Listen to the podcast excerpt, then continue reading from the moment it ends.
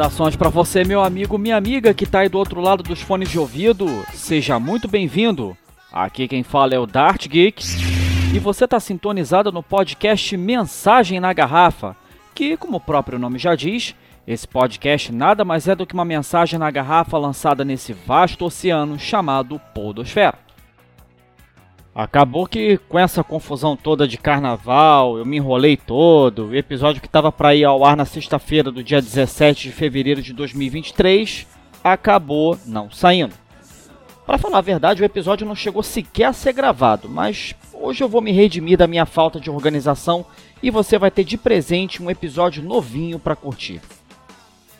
No programa de hoje eu tô afim de falar de música mais uma vez. E apesar de a gente ter acabado de sair do carnaval, né?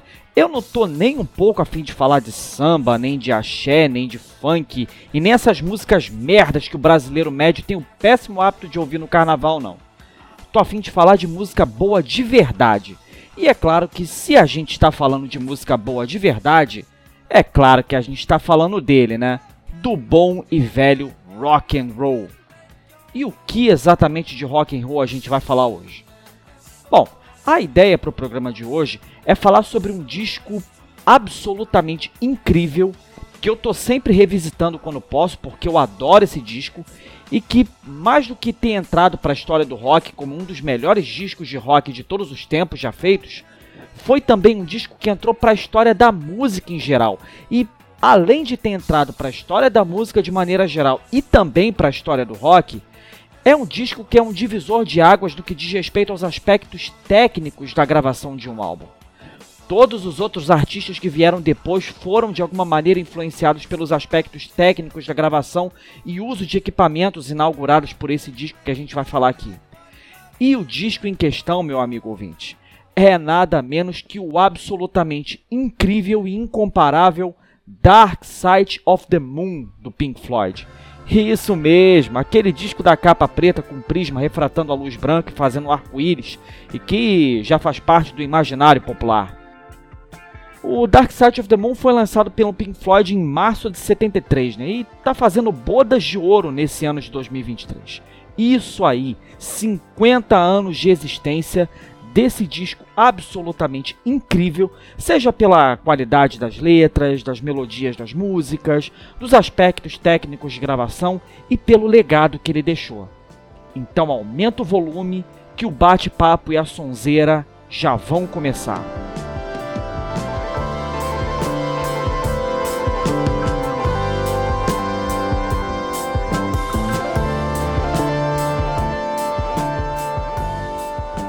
Disco começou a ser produzido lá por volta do final de 1972, né? Mas o esboço das músicas já existia desde antes, né? Lá por volta do final de 1971, mais ou menos, os caras já tinham rascunhado algumas letras e algumas melodias, né? Mas como os caras não paravam quietos um minuto, né? Porque saíam de uma turnê e já emendavam com outra, eles acabavam não tendo muito tempo para parar, descansar e compor com calma.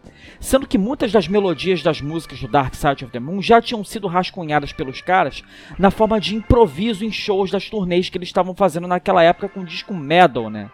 Que é o sétimo disco deles, se eu não me engano, né? Sendo que o Metal é, é aquele disco de capa azul que tem a foto de uma orelha deitada captando ondas sonoras, né? E nesse disco tem clássicos do Pink Floyd como One of These Days e a super épica Echoes, que é uma música de 20 minutos e lá vai beirada, né? Mas quando você ouve a música, passa que você nem sente. O lance é que os caras estavam na turnê do Metal em 72, né? Não tinham tempo para parar e compor músicas novas, e aí aproveitavam os shows para fazer os tão conhecidos improvisos do Pink Floyd, que é uma marca registrada das bandas de rock progressivo, né? Fazer improvisos musicais durante os shows, e aí muitos dos esboços das músicas do Dark Side of the Moon foram compostas nesses improvisos e chegaram inclusive a serem tocadas ao vivo. Então, antes mesmo dos caras lançarem as músicas novas no disco novo, o público já conhecia algumas músicas por terem visto os caras tocando elas ao vivo nos shows. Lá por volta do final de 1972, mais ou menos, né? Quando os caras finalmente tiveram um tempinho para sossegar o facho, irem visitar a família, os amigos, descansar um pouco. Aí é que veio a proposta da gravadora e a ideia de fazer um disco novo. E numa das vezes que os caras estavam na casa do Nick Mason, né, o baterista, eles foram amadurecendo a ideia do que seria o disco novo e de como seriam as músicas novas. A primeira coisa a ser definida era que o Roger Waters seria o compositor das letras, né? porque eles ainda estavam sentindo a ausência do Sid Barrett, né? que era o encarregado desse papel de compositor, mas que tinha saído da banda alguns anos antes por ter sido diagnosticado com demência, cara.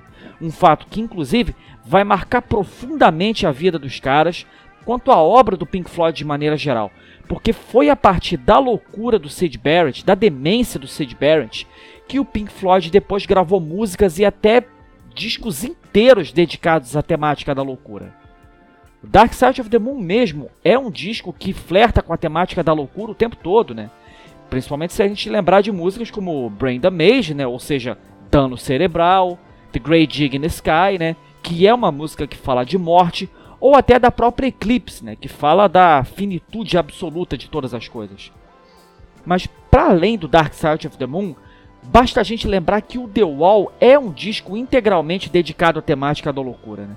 E com certeza, algum dia eu vou gravar um programa especial para falar do The Wall. Mas não hoje. Hoje a gente vai celebrar os 50 anos de existência do Dark Side of the Moon. Bom, então recapitulando, os caras já tinham os bolsos das músicas do disco novo, já tinham tocado elas ao vivo e, portanto, já tinham uma ideia de como as pessoas iriam recepcionar essas músicas novas do disco novo.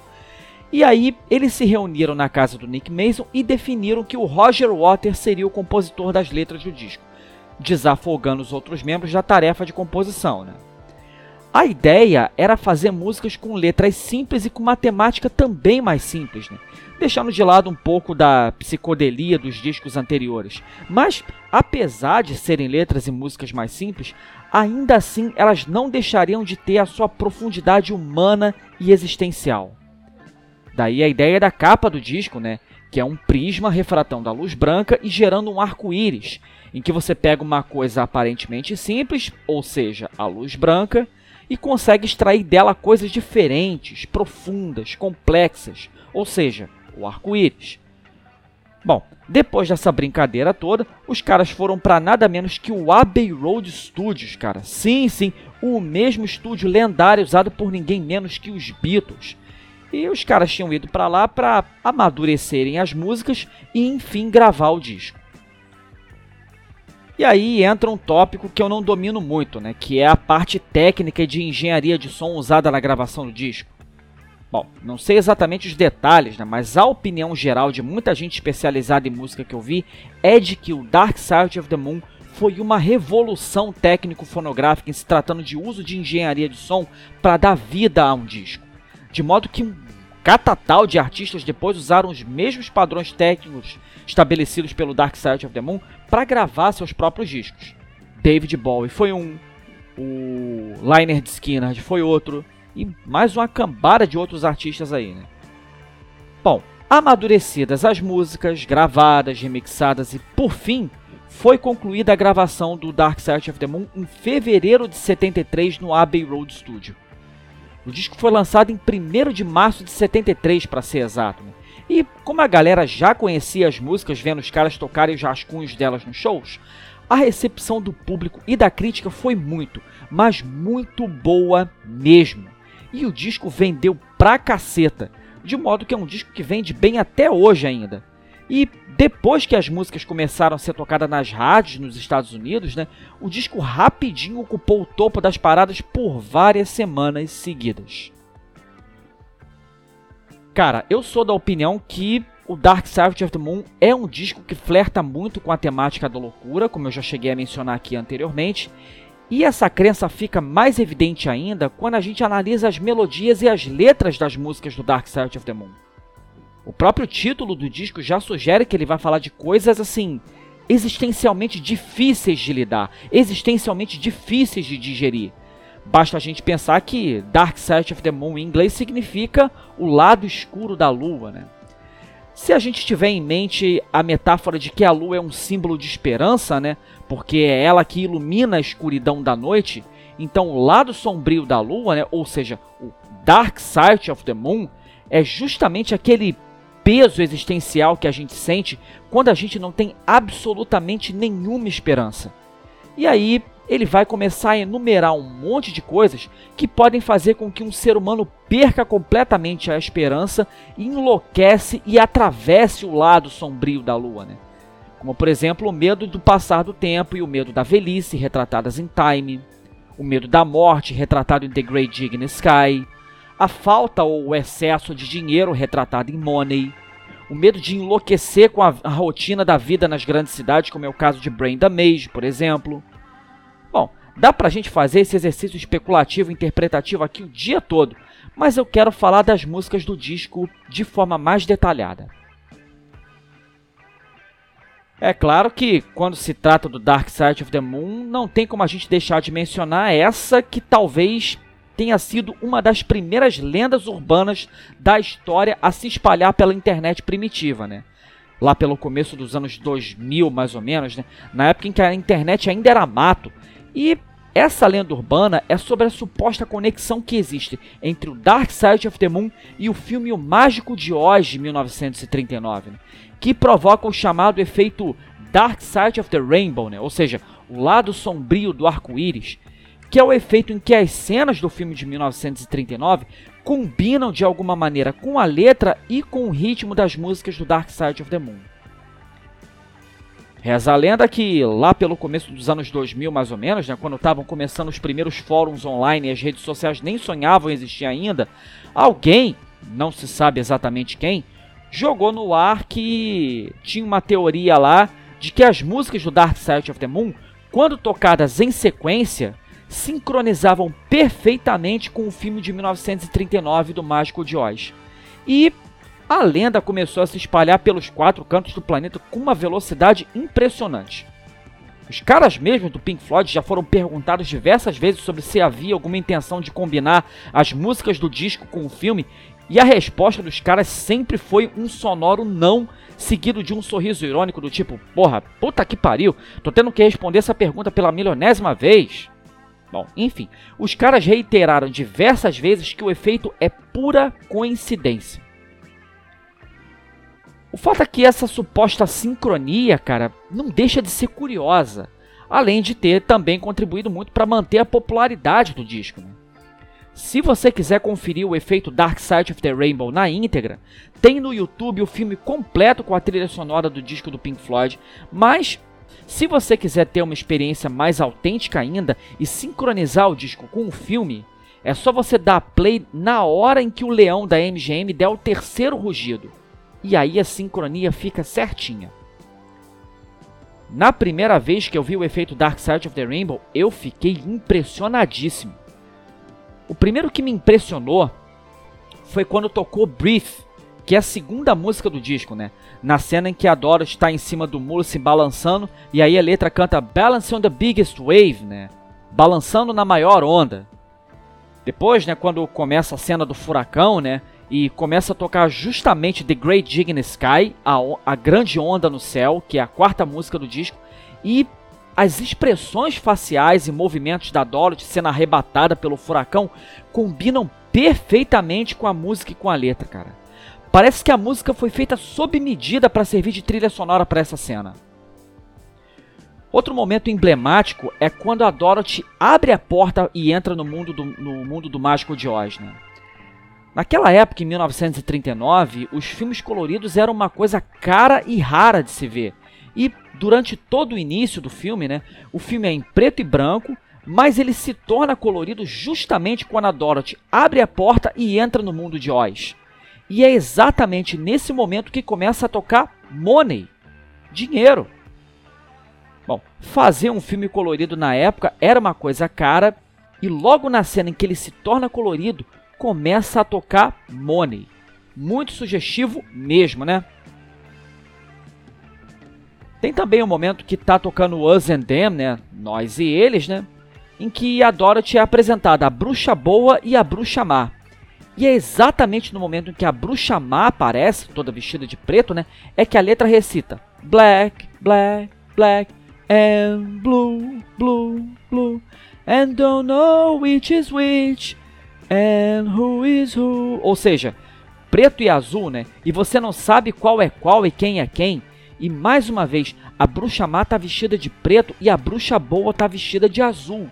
E a bruxa má aparece no exato momento em que a letra recita a palavra black, preto.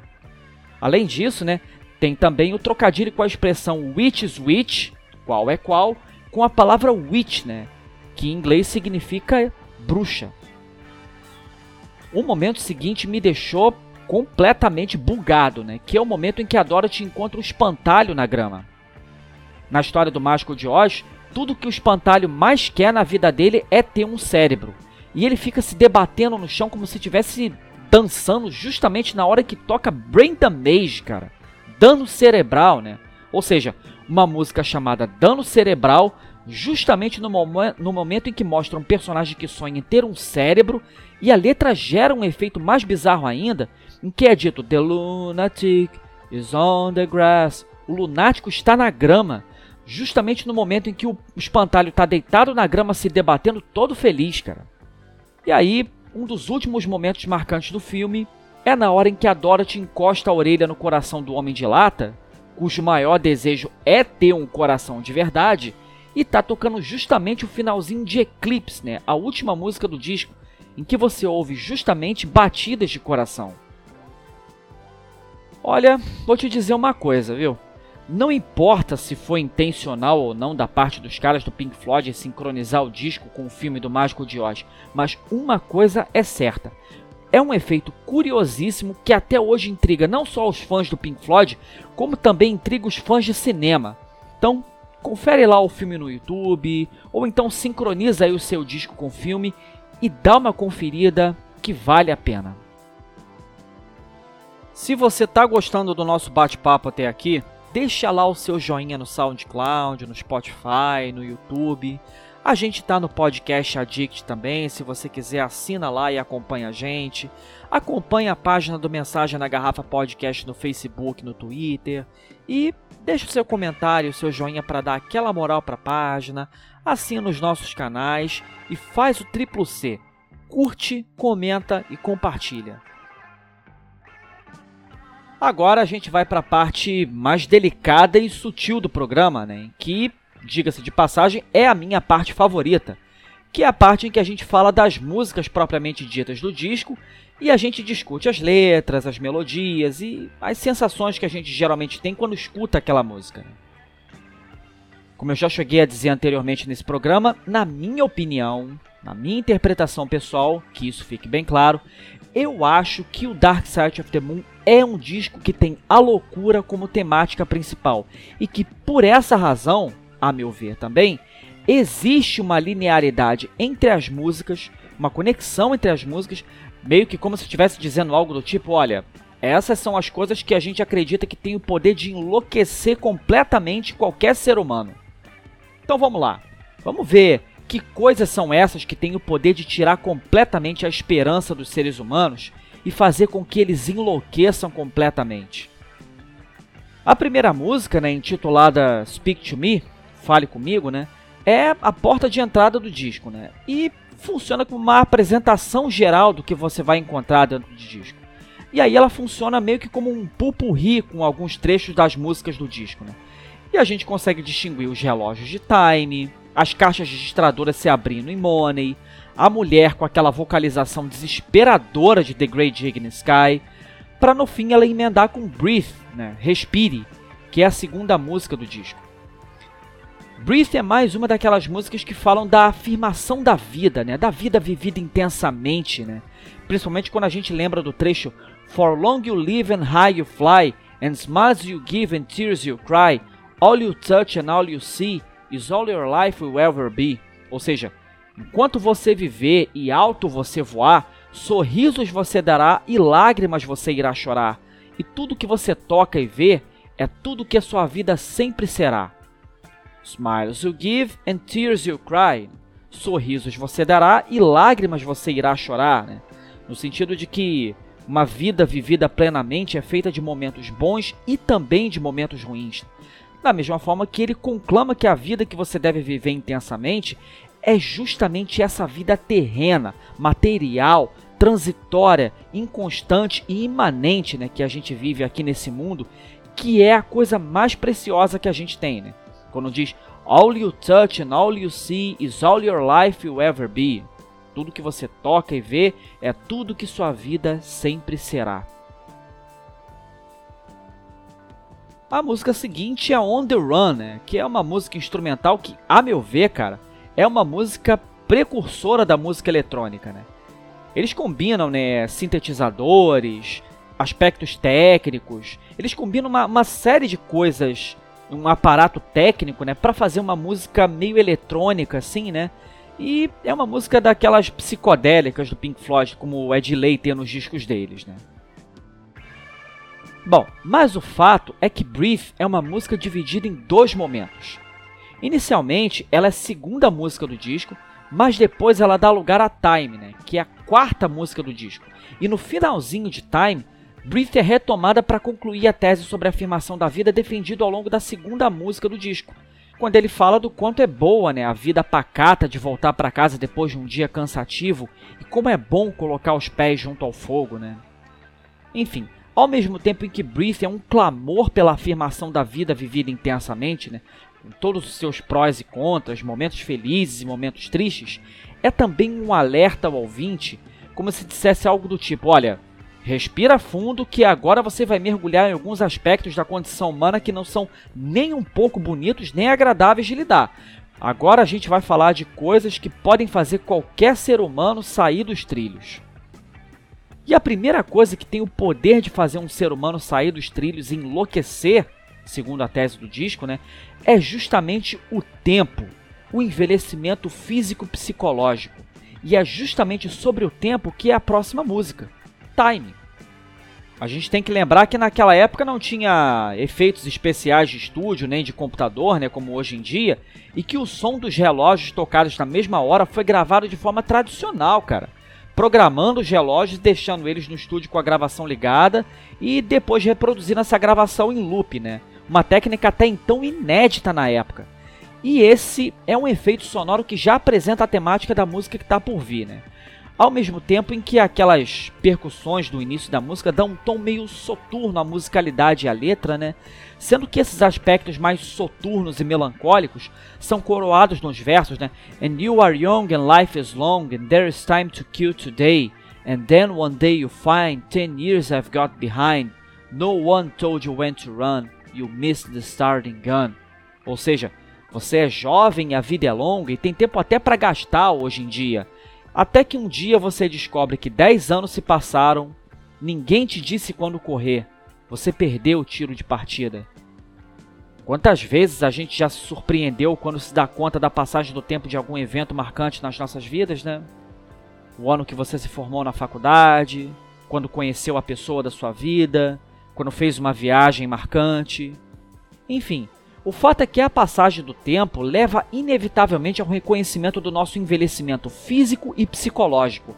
Sendo que envelhecer, cara, é uma coisa que causa pavor em algumas pessoas, principalmente nas pessoas que vivem da beleza e da juventude, né? como por exemplo os modelos.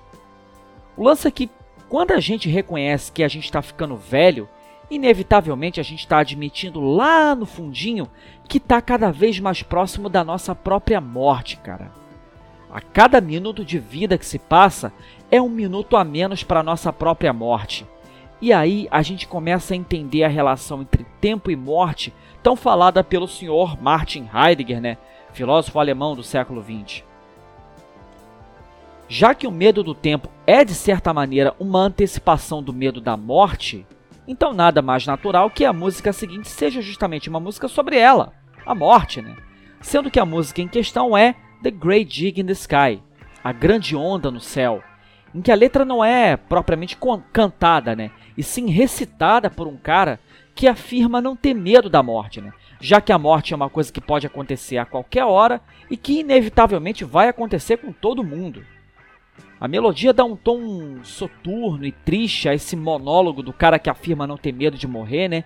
E logo em seguida vem uma vocalização absolutamente desesperadora de uma mulher que, ao que o contexto da música indica, está completamente apavorada diante da própria mortalidade.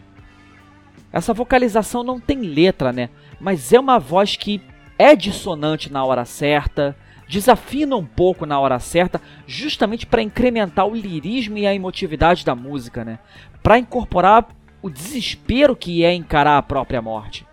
Então, já falamos aí de duas coisas que podem enlouquecer qualquer ser humano: o medo de envelhecer com o tempo e o medo da morte. A próxima coisa que tem o poder de fazer um ser humano enlouquecer é verde, está no bolso de qualquer um. Praticamente todo o valor que a gente atribui a ele é um valor simbólico, essencialmente, e tanto o excesso quanto a falta dele tem o poder de enlouquecer uma pessoa completamente. Mas, infelizmente, ele é o mal necessário e sem ele a gente não come, a gente não consegue uma, uma casa para morar, a gente não consegue viajar e não consegue, enfim, tocar a vida adiante. Sim, sim, estamos falando dele, do dinheiro, money. A música começa com caixas registradoras abrindo, né, e moedas caindo, sendo tocadas em loop, né? E começa falando da parte boa do dinheiro, né? Que, ao contrário do que os moralistas do senso comum dizem, dinheiro pode sim trazer alguma felicidade genuína. E começa a listar as coisas que ele gostaria de fazer com o dinheiro, né? Comprar um jatinho, comprar um time de futebol, andar de primeira classe, etc. Para depois emendar com a parte feia do dinheiro, quando diz que o dinheiro é a raiz de todo mal hoje em dia. E se tratando das melodias, cara, Money é a minha música favorita, né? Ela começa com aquele compasso 7x4, né?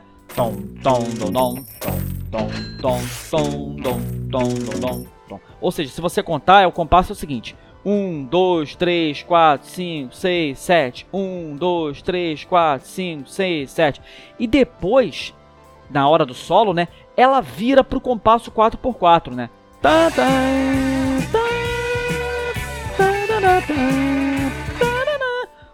dois, três, quatro. Um, dois, três, quatro. E depois do solo, que ela vira pro compasso 4x4, ela volta de novo pro compasso 7x4, né? Tom, tom, tom, tom, tom, tom, tom, tom. Bom, enfim, um dos solos de guitarra mais incríveis que eu ouvi na minha vida, com certeza, foi o solo de guitarra de Money, de longe. Depois de Money, a gente tem Us and Them? Ou seja, nós e eles no sentido de que a convivência com o outro que é diferente da gente é uma coisa que também pode levar um ser humano à loucura.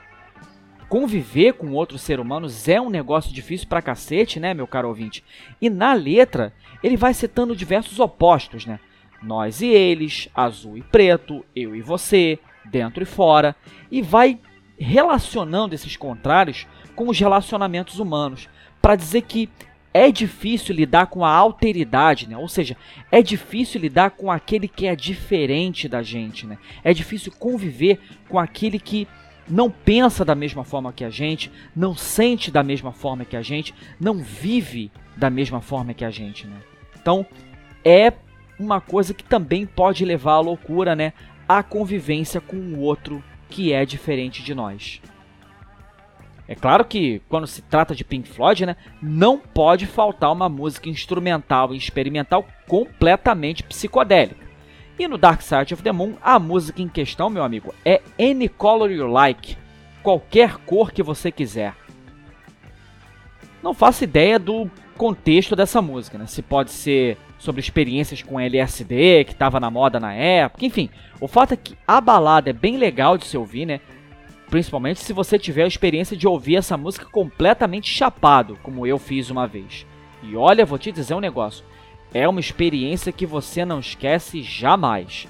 E só pra constar, eu tava chapado de cerveja, tá?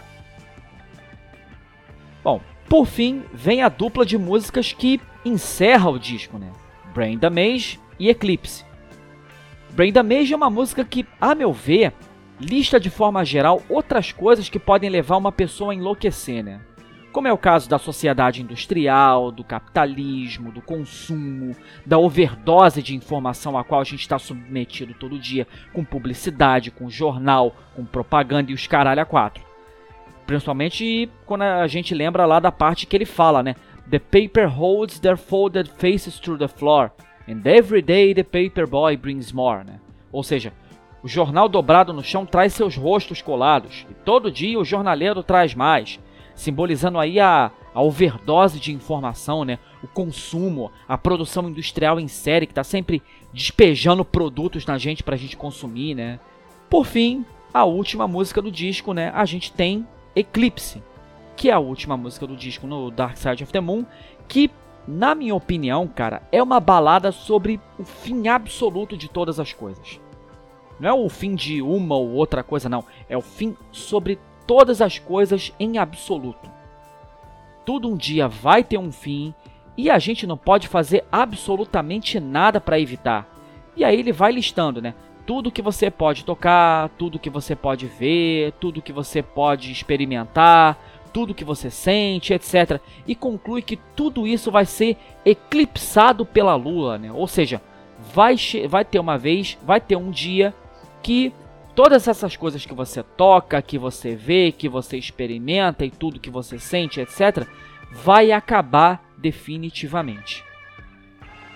Essa música, anos mais tarde, serviu de trilha sonora para o trailer de Duna, né? Dirigido pelo Denis Villeneuve, né? Pô, ficou bem legal mesmo. Bom, é isso, pessoal. Falamos aqui da produção do Dark Side of the Moon, das lendas urbanas envolvendo o disco, da interpretação das letras e das melodias, e acho que o programa de hoje cumpriu o seu propósito, né? De celebrar as bodas de ouro, de celebrar os 50 anos desse disco absolutamente incrível que é o Dark Side of the Moon do Pink Floyd. Então, fica a minha dica aqui para você escutar não só o Dark Side of the Moon, como também os outros discos do Pink Floyd, né? Ouça Pink Floyd. Tenho certeza que isso vai fazer de você não só uma pessoa com um gosto musical mais refinado, como também vai fazer de você um ser humano melhor.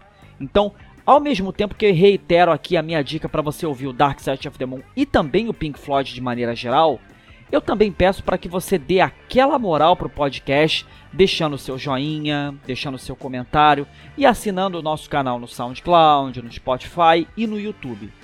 Então, meu amigo, faz o triplo C, curte, comenta e compartilha. E vamos concluir esse podcast com uma das minhas músicas favoritas do Dark Side of the Moon, que é essa que já tá tocando aqui no fundo, ó. Any Color You Like. Para você terminar esse podcast dando aquela viajada maneira que só o psicodelismo do Pink Floyd sabe proporcionar. Então, é isso. Por hoje é só. Um grande abraço e que a força esteja com você. Valeu!